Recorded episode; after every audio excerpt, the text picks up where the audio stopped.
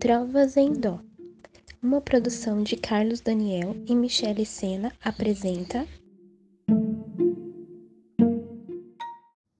um trecho da obra O Guia do Mochileiro das Galáxias, de Douglas Adam.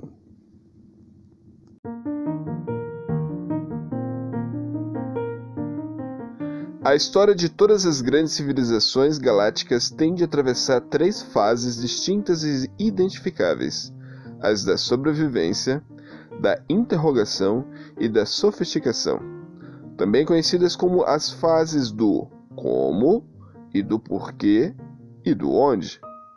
Por exemplo, a primeira fase é caracterizada pela pergunta: Como vamos poder comer?